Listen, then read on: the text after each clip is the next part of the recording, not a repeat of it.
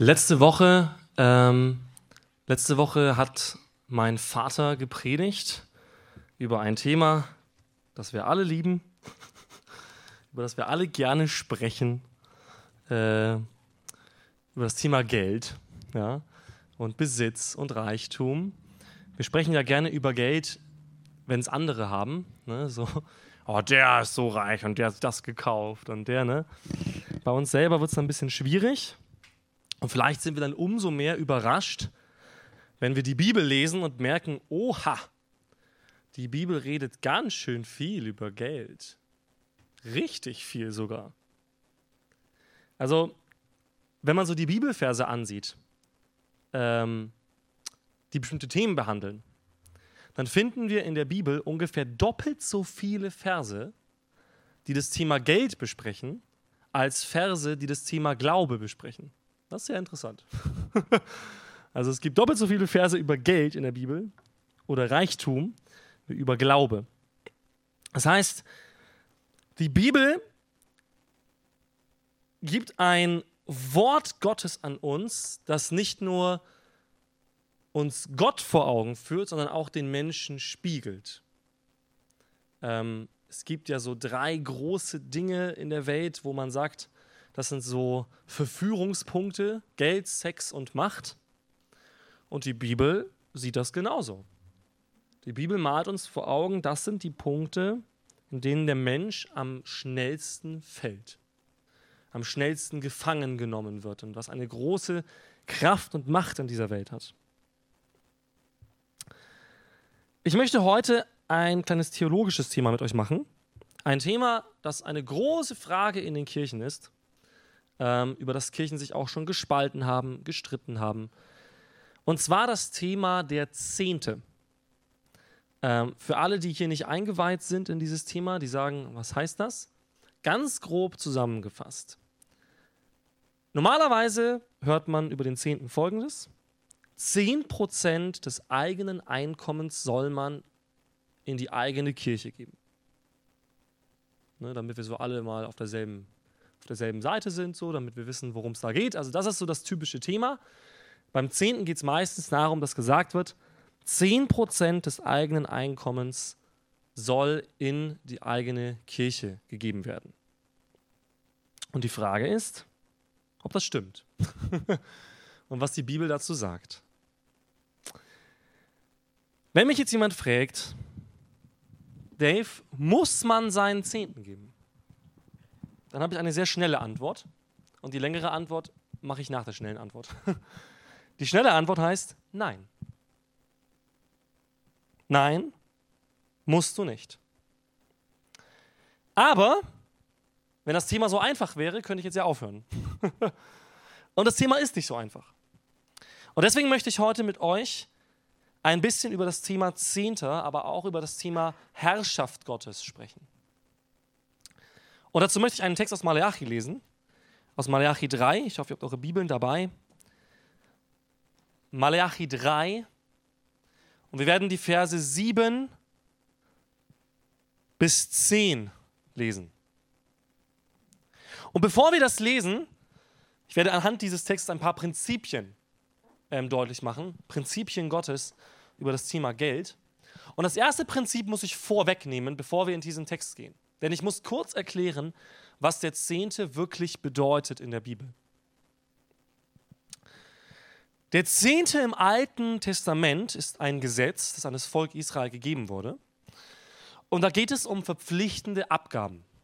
Das heißt, das Volk war verpflichtet, Abgaben in den Tempel oder an die Priesterschaft zu geben. Diese Abgaben, kann ich gleich dazu sagen, betrugen nicht 10 Prozent. Jedenfalls nicht immer. Es gibt ja verschiedene Gesetze, sodass das Volk, je nachdem in welchem Jahr und in welcher Saison sie sich befinden, bis zu 26 Prozent ihres Besitzes oder ihres Einkommens quasi abgeben mussten. Ne, also es gibt nicht nur einen Zehnten, sondern es gibt da ganz verschiedene Gesetze und wenn man Pech hat, dann kommen da gleichzeitig verschiedene Gesetze zum Tragen und dann gibt es bis zu 26 Prozent Abgaben. Und das erste Prinzip, das uns im Alten Testament deutlich wird, ist, Diese Abgaben sind sowohl an Staat als auch an Kirche. Also, die Abgaben im Alten Testament sind gleichzeitig Abgabe an den Staat als auch an die Kirche. Wieso? Weil wir im Alten Testament eine sogenannte Theokratie haben. Also heute haben wir eine sogenannte Demokratie, ne, ausgebend vom Volk. Und im Alten Testament haben wir aber eine Theokratie, ausgehend vom Wort Theos, griechisch für Gott. Das heißt, das Alte Testament zeigt, Gott selber ist Staatschef vom Volk Israel. Jedenfalls eine Zeit lang. Irgendwann sagt das Volk Israel dann, wir wollen aber auch einen König. Und Gott so, das ist keine gute Idee, seid euch sicher? Ja, okay, dann Pech gehabt. Aber an sich gibt es im Volk Israel keine Trennung zwischen Staat und Religion. Heute haben wir das. Ja? Wir haben eine Trennung zwischen Staat und Religion. Im Alten Testament gibt es das nicht im Volk Israel. Es ist eine, ein Religionsstaat. Es ist untrennbar zwischen dem, was sie tun als Staat und dem, was sie glauben. Jetzt könnte man sagen, ja, das ist ja Altes Testament. Also, vielleicht gibt es ja Christen, die sagen, also an die Kirche meinetwegen, aber an den Staat gebe ich ganz sicher nichts, weil die, die sind so blöd und die machen nur Fehler und so. Dann lass uns mal schauen, was Jesus dazu sagt. Zu diesem Prinzip, gib an Staat und Kirche. Matthäus 22 ist eine gute Anlaufstelle. Matthäus 22, ab Vers 17, da fragen die Leute nämlich Jesus, was meinst du, ist es erlaubt, dem Kaiser die Steuer zu geben oder nicht? Also die Wortwahl ist schon sehr interessant. Sie reden nicht davon, ob man das tun soll, sondern ist das erlaubt? Also sie gingen eigentlich schon unterbewusst davon aus, das soll man gar nicht tun. Ja? Also ist es überhaupt erlaubt, Steuern zu zahlen an den Kaiser? Da aber Jesus ihre Bosheit erkannte, sprach er, ihr Heuchler, warum versucht ihr mich? Zeigt mir die Steuermünze. Da reichten sie ihm einen Dinar und er sprach zu ihnen, wessen ist dieses Bild und die Aufschrift? Sie antworteten ihm, des Kaisers. Da spricht er zu ihnen, so gebt dem Kaiser, was des Kaisers ist und Gott, was Gottes ist. Ah, interessant. Also Jesus sagt, ihr seid verpflichtet, den Anteil, der dem Staat gehört, zu geben, und zwar an den Staat und dem Anteil, der Gott gehört, wobei das in diesem Kontext nicht Geld ist, vermutlich, was er da meint, aber den Anteil, der Gott gehört, an Gott zu geben. Jetzt könnte man sagen, ja, aber die Regierung, ne, die, die Deutschland GmbH und keine Ahnung was, ja, so hier mit, äh, seit Corona gebe ich da gar nichts mehr. Dann würde ich dir sagen, weißt du, die Römer, die waren jetzt auch nicht so die Vorzeigeregierung. Es ist nicht so, dass hier so Jesus sagt, die Römer, der Kaiser, das ist so ein klasse Kerl, ja? Also gib dem doch bitte dein Geld. Die Römer waren so beliebt bei den Juden, dass sie Jesus aufgefordert haben, das Schwert zu ziehen und doch bitte die Römer zu vertreiben. So beliebt waren die Römer. Das heißt, Jesus hat sich hier nicht gerade Freunde gemacht, wenn er den Juden sagt, Leute, mir ist egal, wer euch da regiert. Gott hat festgelegt, dass ihr einen Teil von dem, was ihr habt, an den geben sollt, der in eurem Land für Ordnung sorgt. An euren Staat. Das sehen wir im, im Neuen Testament an mehreren Stellen. Paulus sagt später, dass wir uns dem Staat unterordnen müssen in gewissen Sachen. Und im nächsten Kapitel, Kapitel 23, da geht es dann um diese geistliche Frage. Und wir, wir lesen dann in Matthäus 23, Vers 23, dass Jesus den Schriftgelehrten und Pharisäern sagt, wehe euch, ihr Schriftgelehrten und Pharisäer, ihr Heuchler, dass ihr die Minze und den Anis und den Kümmel verzehntet und das Wichtigere im Gesetz vernachlässigt, nämlich das Recht und das Erbarmen und den Glauben. Dieses sollte man tun und jenes nicht lassen. Ich weiß nicht, was Anis ist, ähm aber auf jeden Fall waren die so akribisch, diese diese geistlichen Führer, dass sie mehr getan haben, als das Gesetz gefordert hat. Das Gesetz fordert nicht, dass du deinen Schrebergarten verzehnten musst. Aber sie waren so akribisch, weil sie auf keinen Fall etwas falsch machen wollten, dass sie jedes kleinste Gewächs verzehntet haben. Und Jesus sagt, ich verstehe euch nicht. Das macht ihr? Ja, ihr denkt, ihr haltet hier das Gesetz ein, indem ihr so genau seid, aber das, was das Gesetz eigentlich fordert, das tut ihr nicht. Wenn wir über das Thema Geld sprechen, ihr Lieben, dann kann ich eines sagen. Es geht Gott nie in erster Linie um Äußerlichkeiten. Wenn wir in Malachi 1 schauen, ne, das ist jetzt noch vor dem Dreiertext, den wir gleich lesen werden, aber in Malachi 1 macht Gott einen Vorwurf an das Volk. Und da lesen wir in Malachi 1 ab Vers 6. Ein Sohn soll seinen Vater ehren und ein Knecht seinen Herrn. Bin ich nun Vater, wo ist meine Ehre? Bin ich Herr, wo ist die Furcht vor mir? spricht der Herr der Herrscher zu euch Priestern, die ihr meinen Namen verächtlich macht. Aber ihr fragt, womit haben wir denn deinen Namen verächtlich gemacht? Damit, dass ihr auf meinen Altar verunreinigtes Brot darbringt. Aber ihr fragt, womit haben wir dich verunreinigt? Damit, dass ihr sagt, der Tisch des Herrn ist verachtenswert. Wenn ihr ein blindes Tier zum Opfer bringt, ist das nichts Böses? Und wenn ihr ein lahmes oder krankes darbringt, ist das auch nichts Böses? Bring's doch deinem Statthalter. Wird er Wohlgefallen haben an dir oder dich freundlich beachten? Spricht der Herr der Herrscher. Gott sagt also, ja, ihr kommt alle ganz brav zum Gottesdienst. Ihr bringt eure Opfer. Aber das will ich gar nicht. Also wenn man das jetzt mal so ein bisschen neudeutsch übersetzen will, dann, dann sagt er hier, wenn wir den Text weiterlesen, also lieber bleibt daheim und macht gar nichts als sowas. Dass ihr kommt und meint, ja, in meinen Äußerlichkeiten gefalle ich Gott, ne? wobei sie da auch Gott betrügen und sagen, naja, das Schaf, das kratzt morgen ab, dann gebe ich es halt an Gott. Ne? Also da kommt schon eine gewisse Herzenshaltung zutage. Aber Gott sagt, hey, wenn ihr so zum Gottesdienst kommt, wenn ihr so zu mir kommt und meint, ihr gefällt mir, wenn ihr eure Äußerlichkeiten darbringt, dann seid ihr auf dem Holzweg. Das ist nicht, was ich von euch fordere. Was Gott hier von ihnen fordert, ist eine Haltungsänderung gegenüber Gott. Er sagt eben nicht zuerst, hey, wo bleibt meine Kohle oder so, ja, oder wo bleiben meine Schafe, sondern er sagt, Warum empfange ich keine Ehre von euch? Warum verachtet ihr mich, anstatt mich zu ehren?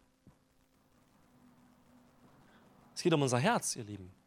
Bei diesem ganzen Thema Geld, wenn wir jetzt auch gleich in diesen anderen Malachi-Text gehen werden, bei diesem ganzen Thema Geld geht es um unser Herz in erster Linie.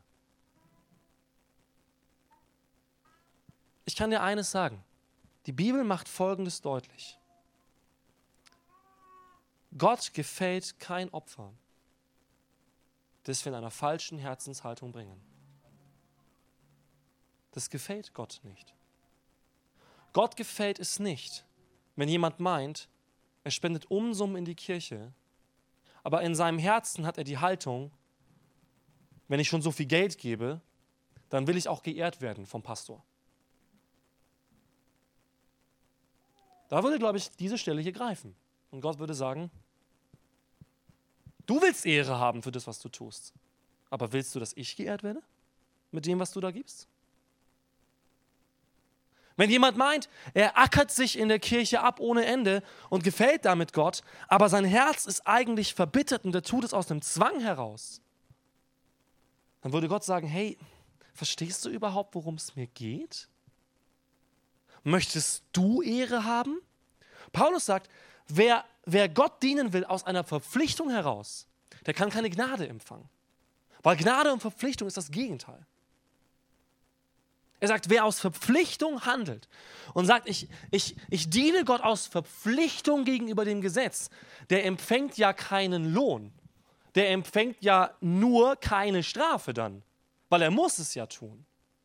Er muss ja Gott dienen, weil er denkt, ansonsten tötet mich Gott oder so. Aber Gott sagt, wer aus Gnade heraus dient, wer aus Freiheit heraus dient, der hat die richtige Herzenshaltung, die wirklich freisetzt und die wirklich das bewirkt, was Gott möchte. Eine Herzenshaltung, die Gott ehrt und nicht die eigene Leistung. Das möchte ich voransetzen, ja. Ähm ich fasse jetzt gerade so gewisse Botschaften zusammen.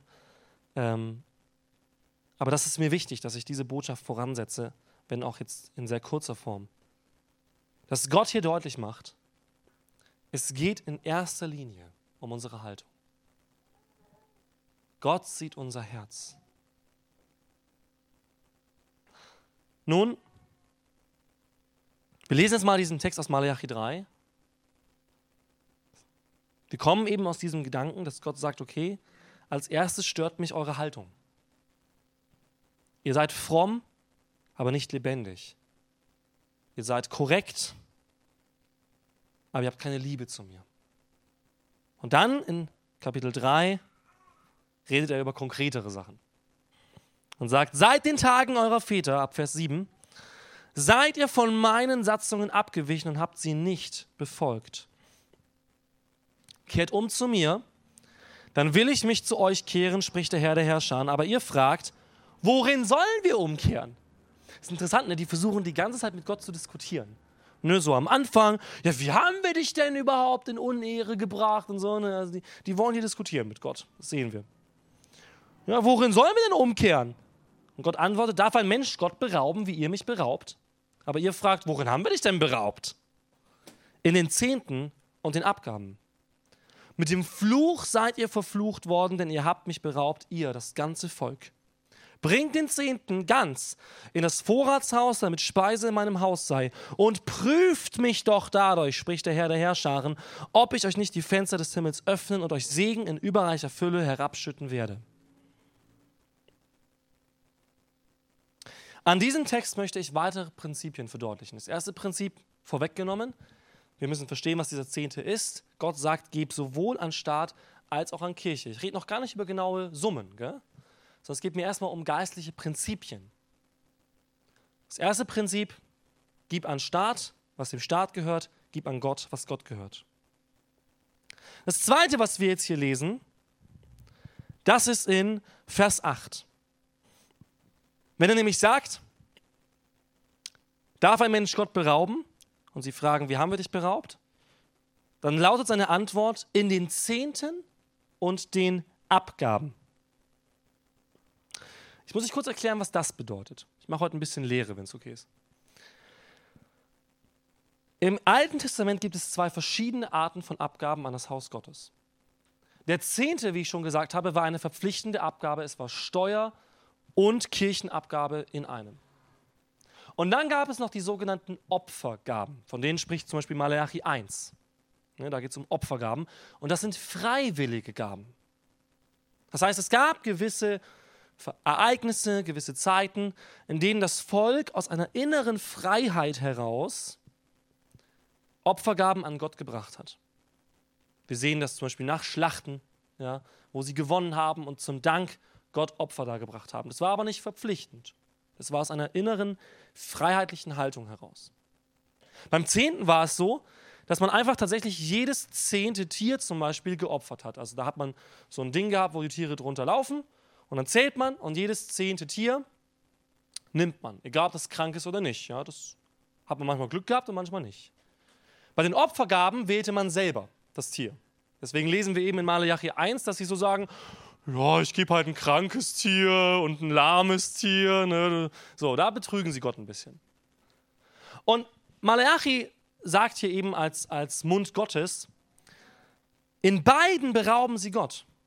Sowohl in dem, was sie abgeben müssen, wir sehen ja nicht im Alten Testament, dass sie da so ein bisschen dann gesagt haben, ja, da sind wir jetzt ein bisschen ungenau, ich lasse nicht zehn Tiere laufen, sondern halt vielleicht 15. Jedes 15. Tier nehme ich. Ne? Also ich gebe vielleicht nur noch 5% oder ich gebe vielleicht nur noch 3%. Ne? Das heißt, da haben sie Gott betrogen. Und bei den freiwilligen Opfergaben haben wir eben gelesen, haben sie ihn auch betrogen, indem sie einfach kranke und lahme Tiere geben. Was bedeuten diese beiden Begriffe für uns? Mir geht es gar nicht so sehr um eben diese genauen Summen oder wie läuft das auf Kirche, sondern zunächst einmal geht es hier um ein Prinzip. Und dieses Prinzip ist eine Spannung, in der wir uns befinden. Eine Spannung zwischen Freiheit und Gehorsam. Es gibt Dinge in unserem Leben, die befinden sich im Bereich der Freiheit und es gibt Dinge, die befinden sich im Bereich Gehorsam. Manche Christen kriegen schon, kriegen schon Schweißausbrüche, wenn sie nur das Wort Gehorsam hören, ähm, weil sie dann sagen, ja, aber wir sind doch jetzt befreit und so weiter. Ja, das stimmt. Die Bibel sagt im Galaterbrief, zur Freiheit hat euch Christus befreit. Lasst euch nicht wieder das Joch des Gesetzes auflegen. Die Bibel sagt aber auch, wir wurden ja nicht zur Anarchie befreit, zur Selbstherrschaft, sondern der Römerbrief Kapitel 6 sagt, wir wurden von einem von einer Gehorsam oder von einem Gehorsam oder einem Dienst an der Sünde hinübergetan zu einem Dienst oder einem Gehorsam an der Gerechtigkeit. Wir sind also nicht befreit worden, unsere eigenen Herren zu sein, sondern wir haben einen neuen Herrn, nämlich Jesus.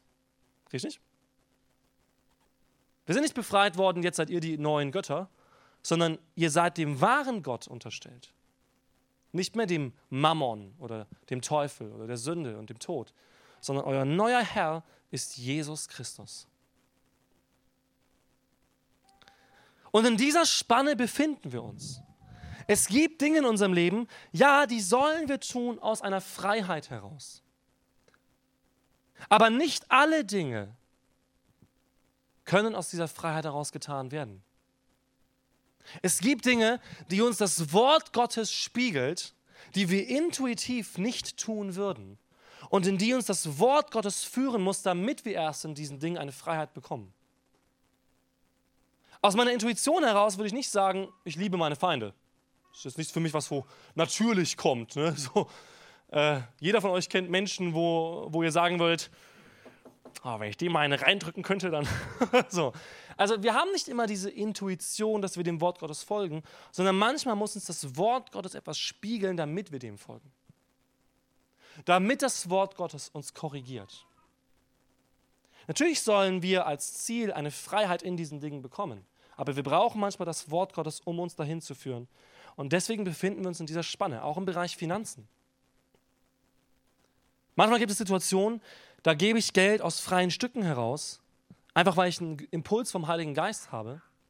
Ähm, aber es gibt für mich auch Dinge, wo ich sage, da fühle ich mich nicht zwanghaft verpflichtet. Aber da möchte ich gehorsam sein Gott gegenüber.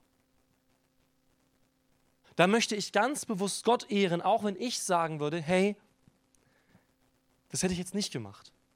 Ich weiß nicht, ob ihr Erfahrung habt mit dem Heiligen Geist. Ja? Wir sind da in Deutschland gefühlt taub und blind für, ähm, für das Reden des Heiligen Geistes. Aber es gibt Situationen, da möchte ich aus meinem inneren Herzen heraus Geld geben, aber es gibt auch Situationen, da fordert mich der Heilige Geist heraus und sagt, hey Dave, das wäre jetzt gut. Und ich sage, aber ich hätte mir schon gerne jetzt mit dem Geld ein richtig schönes Abendessen gekauft. Und Gott sagt, ich möchte aber, dass du da was gibst. Und dann bin ich herausgefordert, Gott zu gehorchen oder nicht. Wir lesen weiter in diesem Text. Wir schauen uns mal noch einen weiteren Aspekt an. Also das zweite Prinzip war jetzt dieses, diese Spanne zwischen Freiheit und Gehorsam. In dieser Spanne leben wir und in dieser Spanne müssen wir auch lernen zu leben. Und dann sagt er in Vers 8, nee, in, in, in Vers 10 sagt er, bringt den Zehnten in das Vorratshaus. Das ist das dritte Prinzip. Das betitel ich mal mit Speise im Haus des Herrn. Er sagt, bringt den Zehnten in das Vorratshaus, damit Speise im Haus des Herrn sei. Nun, ich hoffe nicht, dass ihr aus dieser Predigt mitnehmt, dass ihr nächsten Sonntag hier mit äh, Schafen und Kühen ankommen sollt. Das macht ihr bitte nicht. Äh, das sollen wir heute nicht tun. Ja? Das macht auch keinen Sinn mehr heute. Denn das Blut von Tieren kann keine Sünden hinwegnehmen, sondern das hat Jesus bereits getan. Wir müssen keine Tiere mehr opfern. Aber es gibt auch hier ein geistliches Prinzip. Im Alten Testament wurden ja nicht nur Tiere gebracht, sondern auch Früchte und auch Geld. Ja, wir sehen zum Beispiel, dass Jesus eine Tempelsteuer zahlt oder einen Tempelgroschen, den er aber ganz praktisch aus einem Fisch herauszieht. Äh, und die Frage ist jetzt, was bedeutet dieser Aspekt für uns heute geistlich? Ich glaube, dass die Parallele schnell zu ziehen ist zum Haus des Herrn. Der Ort, an dem sich das Volk versammelt, der Ort, an dem sie auch geistliche Speise bekommen. Und wenn wir über Speise nachdenken, dann reden wir eben jetzt nicht mehr über Tiere und Brote und so weiter, die, die wir hierher bringen, sondern ich glaube, dass Jesus die Speise des Alten Testamentes uns deutet. Wenn Jesus über Speise spricht, dann meint er damit zu 90 Prozent eine Sache nämlich das Wort Gottes. Wenn er über das Manna spricht, ja, er sagt, das Manna, das euch gegeben wurde, ja, das war eine vergängliche Speise. Ich bringe euch eine Speise, die bleibt. Jesus sagt, ich bin das Brot des Lebens. Wer davon isst, wird nicht mehr hungern. Jesus sagt also, ich bringe etwas, eine Speise, die mehr Bestand hat als das, was ihr damals in das Haus Gottes gebracht habt. Es gibt eine neue Speise, nämlich das Wort Jesu Christi. Und dieses Wort wird in diesem Haus verkündigt. Und es ist ein kritisches Thema für viele, weil auch hier viele Leute sagen, ja, ich gebe mein Geld dann in die Kirche, wenn sie es so einsetzen, wie ich möchte. Oder ich gebe mein Geld dann in die Kirche, wenn mir die Leiterschaft gefällt. Oder wenn mir der Prediger gefällt. Ich weiß nicht, ob das die Haltung ist, die Gott hier bewilligt. Das Geld, das sie hier ins Haus Gottes geben, oder die Speise, die, ins, die sie ins Haus Gottes geben, die können sie nicht zurückfordern. Aber manche handeln so in Bezug auf Kirche. Sie geben ihr Geld in die Kirche, aber haben irgendwie das Gefühl, naja, ich habe jetzt da quasi meinen Arm drin in der Kirche. Ne, also ich gebe nicht mein Geld und lasse dann los, sondern ich habe jetzt meinen Finger da drin oder meinen Arm. Und wenn mir das nicht gefällt, was die machen, dann mache ich da mal Randale und sage, hört mal zu, ich gebe so viel in die Kirche, ich habe ja, wohl ein Wörtchen mitzureden. Für mich klingt es allerdings so, als ob diese Person, die das Geld gibt, sich selber gar nicht vom Teil des Hauses Gottes sieht. Sondern es klingt für mich so, als wenn diese Person vor dem Haus Gottes steht und da was reingibt und sagt, jetzt schaue ich mal, was die da machen. Mit dieser Haltung habe ich folgendes Problem. Wir alle sind Teil vom Hause Gottes. Ja, es gibt Leute, die kommen hierher und sind noch Außenstehende. Ich wünsche für jeden, dass er Teil vom Hause Gottes wird, indem wir Kinder Gottes werden. Aber diejenigen, die zu Jesus Christus gehören, sind ja nicht außen vor, sondern sind Teil des Hauses Gottes. Sie sind Teil der Familie Gottes. Sie sind Teil des Reiches Gottes. Und wenn wir eine Haltung haben, die sagt, hey, ich gebe meinen Teil in das Reich Gottes nur rein, wenn die das auch so machen, wie ich möchte. Vielleicht habe ich dann überhaupt nichts gegeben. Vielleicht habe ich dann was hineingestreckt, aber habe meinen Angelköder dran gelassen. Und wenn es mir nicht passt, ziehe ich wieder zurück. Das Neue Testament sagt zum Beispiel in, im Galaterbrief Kapitel 6, ähm, diejenigen, die zum Beispiel die Speise ins Haus Gottes bringen, also das Wort Gottes verkündigen, denen gehört ein Anteil von denjenigen, die davon profitieren und empfangen. Es ist also nicht nur eine Frage des Alten Testamentes, sondern diese Haltung wird ins Neue Testament genauso fortgeführt. Und die Frage wird gestellt, hey, mit welcher Haltung kommt ihr in das Haus Gottes? Für mich ist Reich Gottes nicht eine Veranstaltung und nicht ein Club, wo man für die Woche auftankt, sondern Reich Gottes ist eine Bewegung. Eine Bewegung, die Jesus vollkommen gemacht hat, indem er sagte, das Reich Gottes ist jetzt mitten unter euch, die Herrschaft Gottes beginnt jetzt hier. Sie beginnt in euch. Und wir alle, sofern wir zu Jesus Christus gehören, tragen diese Herrschaft Gottes in uns. Und Leute, die so viel meckern und so viel schimpfen über alle möglichen Sachen in der Kirche, klingen für mich nicht wie Leute, die Reich Gottes bauen wollen, sondern die das Reich Gottes beobachten. Ich kann sagen, die Leute, mit denen ich zu tun habe, die wirklich richtig viel geben, und auch hier gibt es so viele, ja, von euch, die, die Woche für Woche, Monat für Monat dienen in dieser Kirche. Ich bin so dankbar dafür, dass wir Ehrenamtliche haben, ohne funktioniert es ja überhaupt nicht. Ja? Kirche ist nicht der vorne, der hier steht oder der Lobpreis macht, sondern Kirche sind wir, die wir das Reich Gottes bauen. Ohne euch geht es nicht. Ohne euch funktioniert das nicht. Ohne euch würde hier gar nichts laufen. Aber ich höre von Leuten, die sich in das Reich Gottes viel investieren, tatsächlich weniger von diesem Gemecker und diesem Geklage als Leute, die weniger machen. Das ist eine ganz interessante Statistik vielleicht. Ja? Die Leute, mit denen ich auch zusammenarbeite, ähm, nicht nur in dieser Kirche, sondern auch außerhalb der Kirche, die sich richtig ins Reich Gottes investieren, die höre ich kaum klagen, sondern die höre ich Visionen aussprechen über das Reich Gottes. Die, von denen höre ich Begeisterung, von denen höre ich Hoffnung und, und Ideenreichtum. Ja? Aber nicht ständige Frustration über irgendwelche Leitungsstile. Das vierte Prinzip, er sagt dann, nachdem er sagt, hey, bringt Speise ins Haus des Herrn und im Haus des Herrn soll Speise sein, sagt er, testet mich doch, prüft mich doch dadurch. Das finde ich hochinteressant. Die Zahl 10, um jetzt mal ein bisschen konkreter zu werden, die Zahl 10 für mich im, Bereich des Zehnten ist nicht nur eine Frage des Gesetzes, sondern der Zehnte wird bereits vor dem Gesetz gegeben. Wir lesen bei Abraham zum Beispiel, dass er den zehnten Teil an den Hohepriester Melchisedek oder Melchisedek, je nachdem du es aussprechen willst, gibt. Und zwar freiwillig. Da gab es kein Gesetz, gab es keinen Aufruf, sondern Abraham gibt den zehnten Teil seiner Beute freiwillig an den Priester Melchisedek. Jakob später verspricht den zehnten Teil seines Besitzes an Gott in einem Bündnis. Ähm, aber auch außerhalb des Finanziellen hat die Zahl 10 eine sehr interessante Bedeutung. In der Bibel haben wir verschiedene Zahlen, 3, 7, 40 und so weiter, die immer wiederkehren und die auch eine geistliche Bedeutung in sich tragen. Und die Zahl 10 kommt auch immer wieder. Und sie hat eine geistliche Bedeutung. Und die geistliche Bedeutung der Zahl 10 ist, die 10 ist ein Test. Die zehn Plagen beim Pharao testen das Herz des Pharao. Die zehn Jungfrauen im Gleichnis von Jesus mit den Öllampen werden getestet, ob sie bereit sind für den Bräutigam. Fünf sind bereit, fünf nicht. Die zehn Aussätzigen, die Jesus heilt, werden getestet, ob sie Dankbarkeit zeigen und nur einer kehrt zurück. Die zehn ist ein Test in der Bibel. Überall dort, wo sie vorkommt, zu fast allen Stellen, repräsentiert sie einen Test.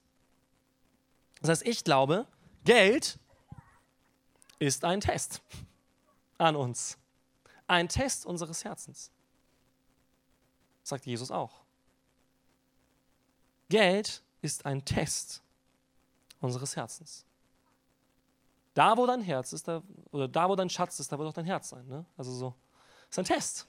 Ist ein Test deines Herzens. Wie du mit Geld umgehst, ist nicht eine Frage in erster Linie von Theologie, würde ich sagen, sondern von Herzenshaltung. Bist du frei von Geldgier? Dann wirst du auch frei geben. Bist du gebunden an Geld? Dann wirst du nicht geben. Bist du gierig und kontrollsüchtig? Dann wirst du alles, was mit Geld gemacht wird, negativ bewerten. Bist du vertrauensvoll, dass Gott etwas aus diesem Geld und aus diesen Gütern macht, dann wirst du Träume haben und Hoffnung und Mut zu geben. Es könnte manche sagen, aber man darf doch Gott nicht testen. Also Jesus sagt doch dem Teufel in der Wüste, du sollst Gott nicht versuchen. Also so im Sinne von, ja, soll ich jetzt mein Geld oben reingeben und unten kommt raus. So funktioniert das nicht. Ne, so, ich gebe oben 10 Euro rein und nach 20 Jahren sage ich, ne, jetzt habe ich, hab ich 20 Jahre lang in die Kirche gegeben Jetzt erwarte ich aber auch, dass der Pastor mal kommt und sich bedankt und dass Gott mir endlich mal die Menge auszahlt und dass ich jetzt auch mal viel Geld habe. So geht das nicht. Sondern Jesus sagt zu seinen Jüngern, die ihn fragen, hey, was ist denn mit all dem, was wir gegeben haben? Er sagt ihnen, ihr werdet belohnt werden. Entweder hier und oder in der zukünftigen Welt. Wir werden belohnt werden von Gott. Das ist ein Versprechen von Seiten Gottes, dass wir belohnt werden für das, was wir ihm geben. 100 Prozent. Ich glaube an einen Gott, der belohnt. Das ist eine schwierige Theologie für manche, weil manche fragen sich dann, hä, aber im Himmel sind wir doch alle gleich. Vielleicht mache ich mal einen Lehrabend dazu oder so oder auch eine Predigt hier, ähm, weil so einfach ist das nicht in der Bibel. Aber Gott belohnt. Daran halte ich erstmal fest. Gott belohnt. Ich habe vorher schon gesagt, ja, wir tun diese Sachen nicht aus Zwang oder einem Gesetz heraus, sondern aus einem tieferen Verständnis, das der Geist Gottes uns gibt. Und Gott belohnt Treue. Gott belohnt Glaube. Das habe ich selber erlebt und viele andere. Und Gott sagt, in dieser Sache erlaube ich euch, nein, ich rufe euch sogar dazu auf, mich zu testen. Testet mich doch, ob ich mein Wort halte. Und dieser Test ist eben beidseitig. Ne? Gott testet unser Herz mit Geld und wir dürfen Gottes Herz testen, ob er die Treue hält. Das finde ich unglaublich, dass Gott dir dazu aufruft. Ja? Dass er nicht sagt, also hier blind vertrauen und so, sondern er sagt, nee, testet mich doch, macht es doch mal und schaut, ob ich euch nicht segnen werde. Testet mich doch. Und dazu kommen wir auch zum fünften und letzten Prinzip in dieser Predigt. Es geht um Segen bei Geld, nicht um Fluch. Das könntet ihr sagen, ja, aber hier steht doch in Vers 9, mit dem Fluch seid ihr verflucht worden. Ja, jetzt kommt Dave zum Punkt, genau. Wenn ich meinen Zehnten nicht gebe, dann bin ich verflucht. Und wenn ich meinen Zehnten gebe, dann bin ich gesegnet. Nee. Dein Geld und dein Besitz ist schon verflucht. Es geht nicht darum, dass Gott dich verflucht, wenn du das nicht machst. Du bist schon verflucht. Jetzt könntest du sagen, hä, aber wieso das denn? Ich bin doch nicht verflucht. Diese ganze Welt ist verflucht. Die Welt ist unter einem Fluch. Der Fluch der Sünde und des Todes. Und alles, was nicht Gott unterstellt ist, ist diesem Fluch unterworfen. Was meint ihr, was passiert denn mit Geld, das jemand einsetzt und ausgibt, der nicht an Gott glaubt? Es verpufft. Wir verschwenden es für uns selber. Oder für unsere eigene Ehre, die auch verpufft. Für unsere Annehmlichkeiten, die auch verpuffen. Es liegt ein natürlicher Fluch auf Geld,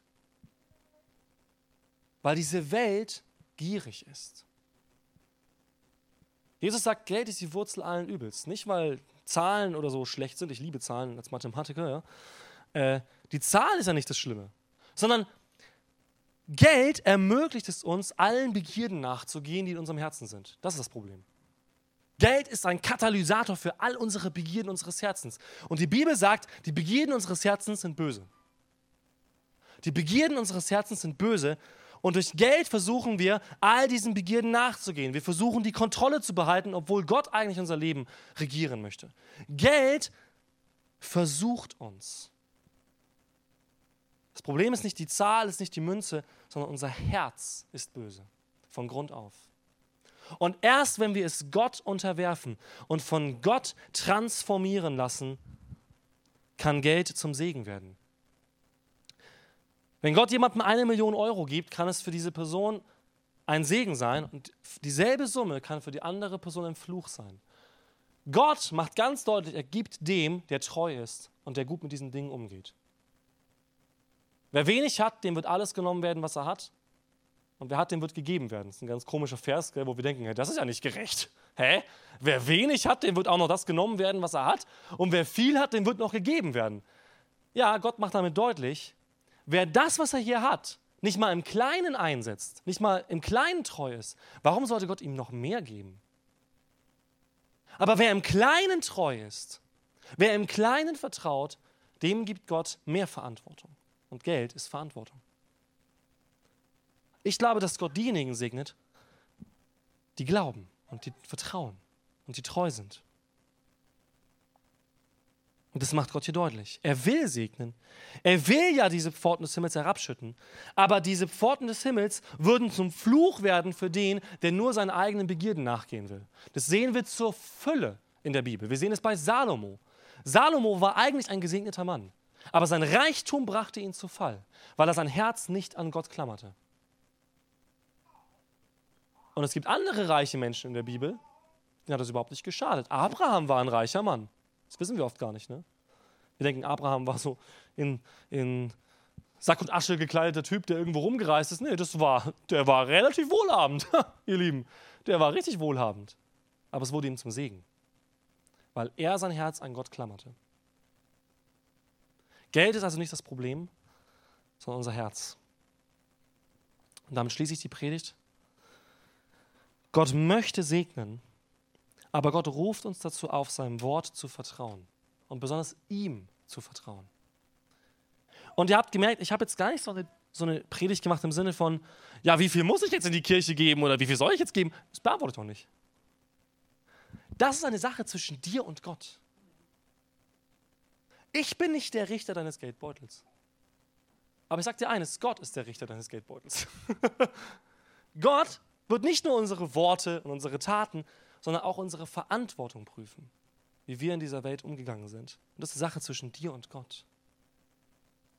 Ich kann für meinen Teil sagen, dass ich diese zehn tatsächlich als eine Richtlinie sehe, die Gott in seinem Wort schreibt, aber ich sehe es für mich nicht als Zwang. Ich sehe es als eine Richtung, in die ich gehe. Aber jeder von uns, bevor er da irgendwelche Summen festmacht und irgendwas, keine Ahnung, sich selbst beweisen möchte, muss klären, wo steht mein Herz vor Gott? Möchte ich mit Geld so umgehen, dass es Gott ehrt? Oder möchte ich mit Geld so umgehen, dass ich geehrt werde? Das ist die zentrale Frage hier. Amen.